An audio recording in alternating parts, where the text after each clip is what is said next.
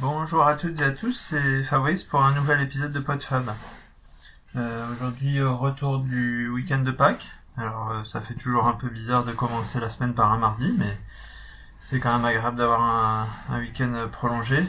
Euh, en général, en famille, à chasser les œufs, euh, en l'occurrence euh, sous une grisaille euh, humide. Et puis, euh, bah, aujourd'hui, il fait beau, un beau temps pour aller chasser les œufs, mais bon. Euh, ce n'est pas le sujet du jour. Euh, donc une fois le point météo fait, euh, comme dirait Gaëtan, euh, de quoi allons-nous parler aujourd'hui? Je suis allé voir ce week-end le film Ready Player One. Alors c'est rare que je fasse des revues de films parce que bah, je, je vais pas super souvent au ciné et quand on veut y aller en famille, c'est plus pour regarder des dessins animés, et pas forcément des, films. euh, Enfin, je, vais assez rarement voir des films très euh, euh, geeks à partager avec avec les copains. Mais là, c'était, je voulais pas louper parce que j'avais lu le livre, donc il y a déjà au moins deux ans, et j'avais vraiment adoré. Donc j'ai j'ai pas voulu louper le le film au ciné et je me suis fait bien plaisir. Alors je ne vais pas euh, divulgacher comme diraient les, Canadiens, je ne, je ne donnerai pas de détails euh, qui vous gâcheraient le plaisir de voir le film, même si il n'y a pas a pas énormément de choses à, à révéler. Euh, le scénario est relativement simple. Si vous avez vu la bande annonce, l'essentiel y est. Euh, mais euh, l'intérêt du film est plus bien plus dans, dans l'ambiance et dans le dans le- la façon de nous faire plonger dans, dans le monde virtuel. Et euh, j'ai vraiment été euh, agréablement surpris par rapport au, livre. Alors je ne me souviens plus de tous les détails puisque ça fait plus de deux ans que je l'ai lu. Mais il ne trahit vraiment pas du tout euh, l'esprit du livre et l'imaginaire qu'on aurait pu, enfin que moi personnellement je m'étais fait par rapport à, l'histoire, par rapport à ce qui est raconté, par rapport aux différentes immersions. Euh, il me semble que le, le film euh, raccourcit quand même pas mal euh, les, les, énigmes et les, aventures de- des principaux, des principaux protagonistes, mais ne gâche rien du tout, ne change pas du tout le, sens de l'histoire. Il y a les mêmes personnages. Ils sont vraiment bien bien représentés. Et euh, c'était vraiment un, grand plaisir à, voir, à se plonger euh, là-dedans. Euh, juste une petite remarque ou deux. Pendant plusieurs fois pendant le film, alors je ne sais pas si c'est dû à la salle de cinéma où j'étais ou si c'est vraiment le film en lui-même. Ceux qui iront le voir pourront me confirmer ou pas.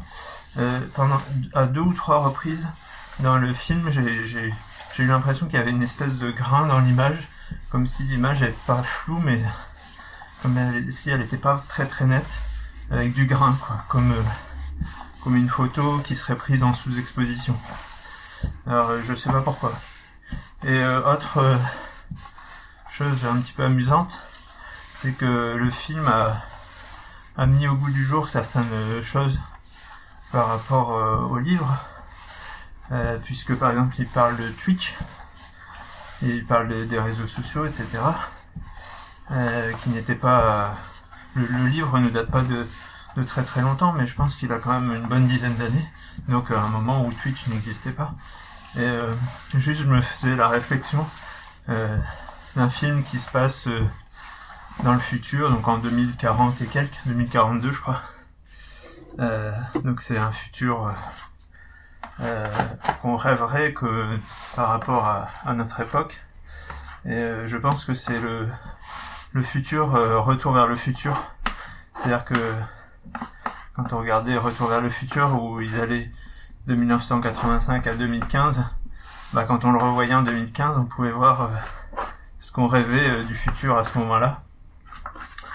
Et, et quand on regardera ce film en, en 2042, on pourra euh, à nouveau euh, se faire plaisir à, voir de ce qu'on rêvait du futur euh, maintenant. voilà pour, la partie du film. pas, un film extraordinaire au niveau du scénario, hein, donc je vous le répète. Il n'y a pas des milliers de twists, etc. Mais si vous aimez la bonne science-fiction, c'est du Spielberg. c'est à recommander même pour, pour les jeunes. Moi, j'avais pas pris mon grand qui a 11 ans. Mais je pense qu'à partir de 12, 13, 14 ans, il n'y a, y a, pas de souci. Euh, ceux qui aiment les jeux vidéo euh, apprécieront. Euh, après, juste par rapport au livre, il me semble que c'était beaucoup plus plongé quand même dans, tout ce qui est rétro gaming. Et là, dans le, dans le film, c'est un peu moins présent. On est plus axé sur, sur les jeux modernes, les FPS, etc. Euh, voilà, pour euh, donc je, termine pour, euh, pour, pour cette partie-là. Alors un petit complément post-enregistrement concernant donc Ready Player One.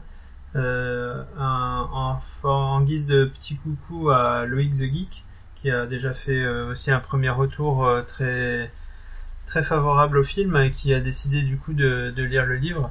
je ne peux que vous le conseiller.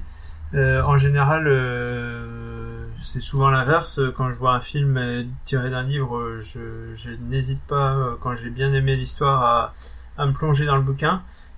parfois, j'ai lu le livre avant. c'est très rare d'être déçu par le livre après avoir vu un film.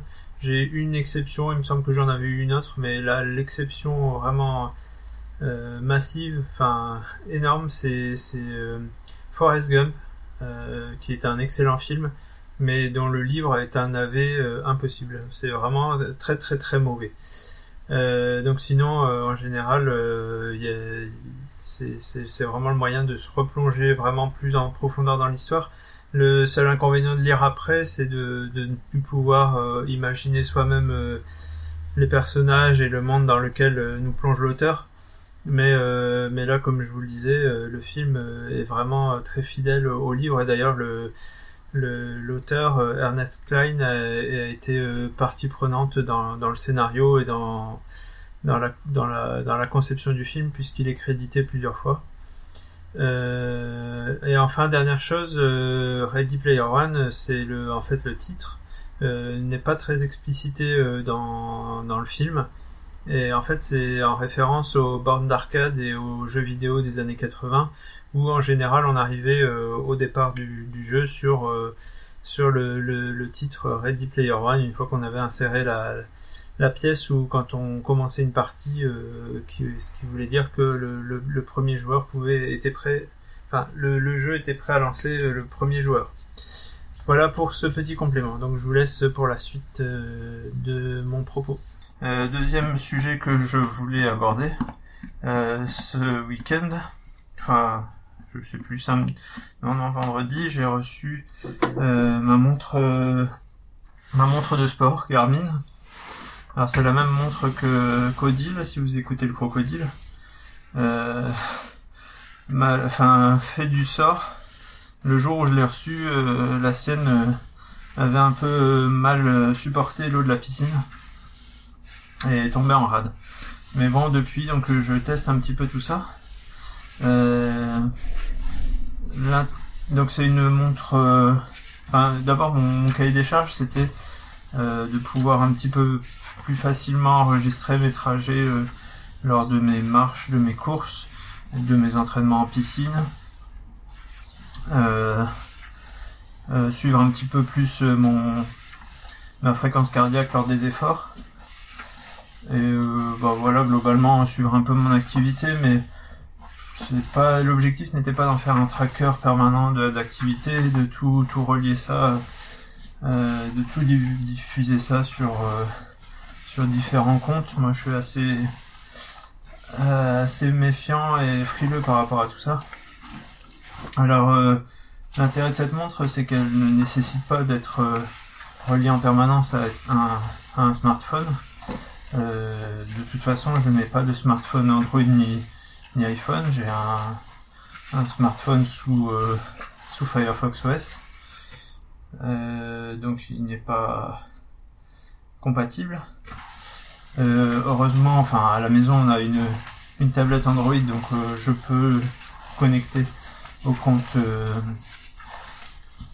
Garmin Connect pour pouvoir bah, voir un petit peu les activités, mais surtout pouvoir mettre à jour la mettre à jour la montre et éventuellement lui rajouter des options, des applications, des des widgets, etc.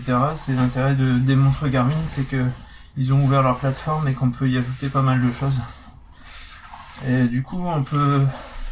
Donc moi, mon cahier des charges, c'était ça. Euh, le problème, c'est que les premiers prix euh, style euh, à une centaine d'euros, c'était assez basique et on pouvait pas aller en piscine avec. Et souvent, quand on cherche un peu plus haut, on tombe vite sur du sur du 300 euros.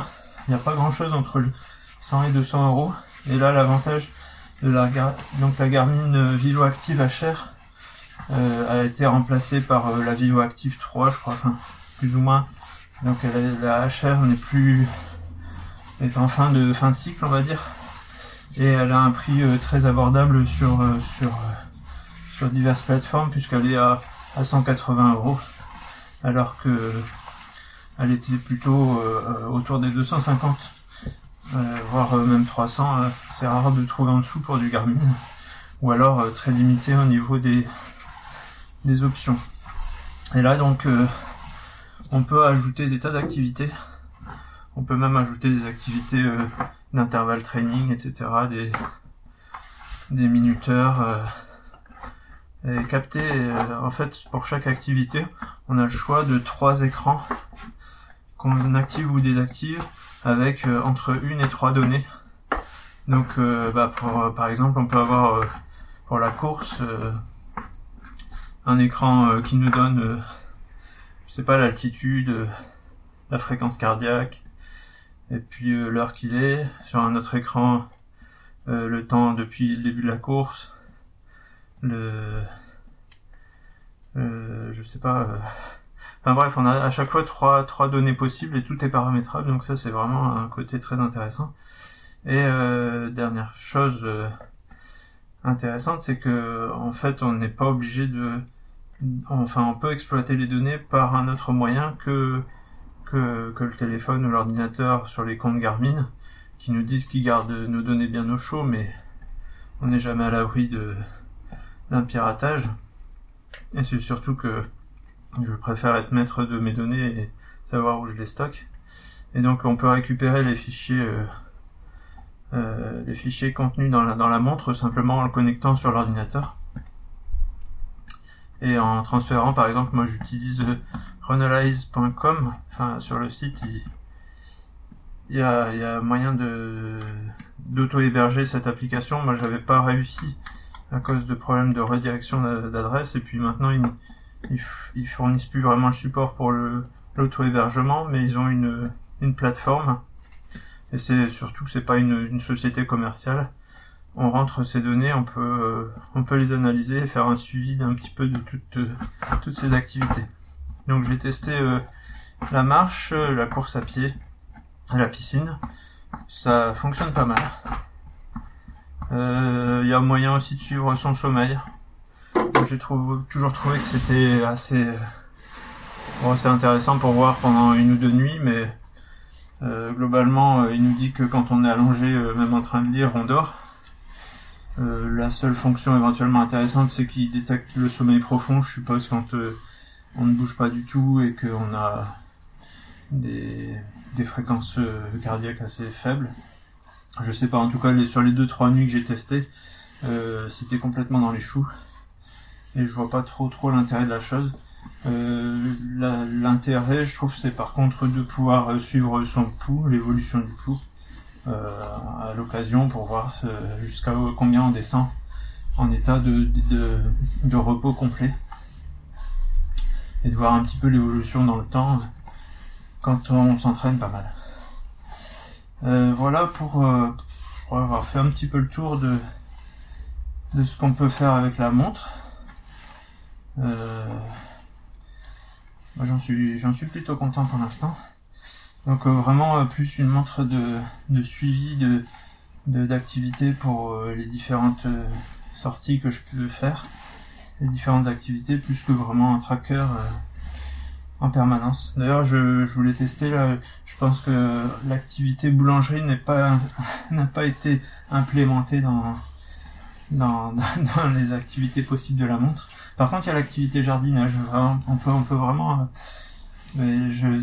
l'activité boulangerie c'était sous la forme de boutade, mais je pense que les mouvements de mes bras vont faire euh, exploser euh, le, comptage des pas et euh, le comptage des pas ou des étages gravis me semble pas très pertinent pour mon activité. Je crois que je suis quand même relativement actif.